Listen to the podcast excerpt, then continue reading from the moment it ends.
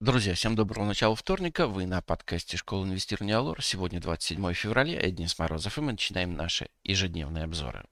Итак, сегодня у нас в фокусе дня в 13.30 смо смотрим за минутками с прошлого заседания ЦБ Российской Федерации.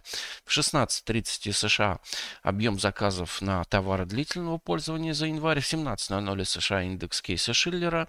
В 18.00 США индекс уверенности потребителей за февраль и производственный индекс Ричмонда за февраль.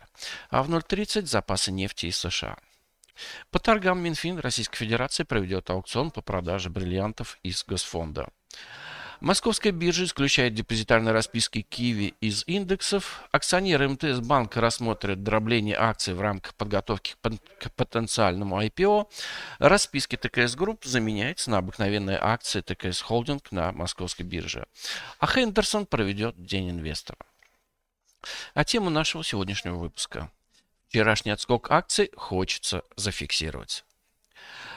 Рынок акций вчера начал мощный рост почти сразу же после открытия торгов.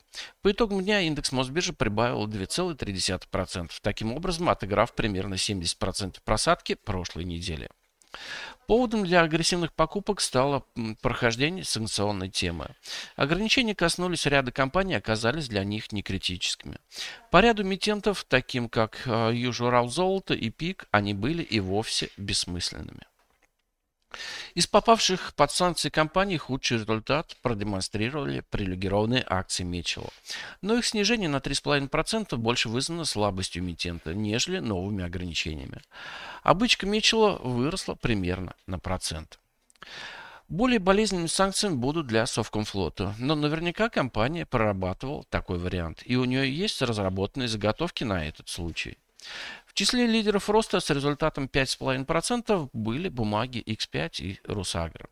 Здесь одним из главных драйверов является вопрос редомицеляции. Однако стоит помнить, что накануне непосредственно редомицеляции и при остановке торгов расписками обычно сильно цена падает. Внешний фон сегодня позитивен. Нефть так и не стала тестировать на прочность поддержку 80 долларов за баррель. И сегодня с утра стоила 81 0,8 долларов, что на 0,2% больше уровня вчерашнего закрытия. А по нефти сформировался четкий боковик с границами 80-83 доллара, где спекулянтам пока и стоит торговать. Шансов на выход черного золота из данного коридора больше вверх, чем вниз. Примерно настолько же растет с утра золото, торгуясь около 2040 долларов за унцию. Несмотря на сырьевой позитив, у нас нет уверенности в продолжении роста рынка акций сегодня. Вчерашнюю прибыль многие сочтут очень привлекательной для фиксации. Может быть не сразу после открытия рынка, а где-нибудь в районе обеда.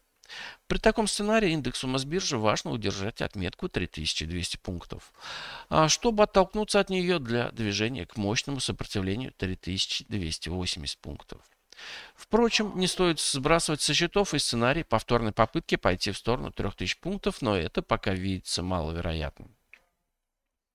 Запад так и не рискнул ввести санкции в отношении НКЦ, что могло бы остановить торги долларом на московской бирже, а заодно хорошенько встряхнуть мировой товарный рынок, на который бы сократились поставки российской продукции. На этом рубль уверенно укрепился, в паре с долларом уйдя под важную отметку 92,5. Таким образом, высока вероятность того, что пробой этого сопротивления на прошлой неделе был ложным. И теперь паре хорошо бы сходить в сторону поддержки 90. Однако налоговый период завершен, а в конце каждого месяца рубль обычно дешевеет. Так что силы рублевых быков и медведей пока видятся равными. Друзья, все, наверное, знают, что уже несколько веков подряд люди пытаются максимально облегчить себе жизнь и перекладывают все более сложные процессы и задачи на плечи роботов. А технологии развиваются очень быстро. Сейчас технологии роботизированной торговли используются и в биржевой торговле. И, как говорят многие аналитики, вполне успешно. Специально для наших слушателей мы просили рассказать вам о торговле на биржах с помощью роботов и показать ее эффективность приглашенного эксперта. Известного алготрейдера и разработчика бесплатной и открытой платформы для алготрейдинга OSIngents Алексея Вана. Итак, приглашаю вас на наш бесплатный вебинар «Алготрейдинг. Путь к, инвести... к эффективному инвестированию», который состоится уже сегодня, 27 февраля в 20.00 по Москве. Ссылку для регистрации мы добавим в описании. Ну а на сегодня пока все. Спасибо, что слушали нас. Всем хорошего дня, успешных инвестиций. До встречи на нашем подкасте завтра. Пока. Представленная в этом обзоре аналитика не является инвестиционной рекомендацией. Не следует полагаться исключительно содержание обзора в ущерб проведению независимого анализа.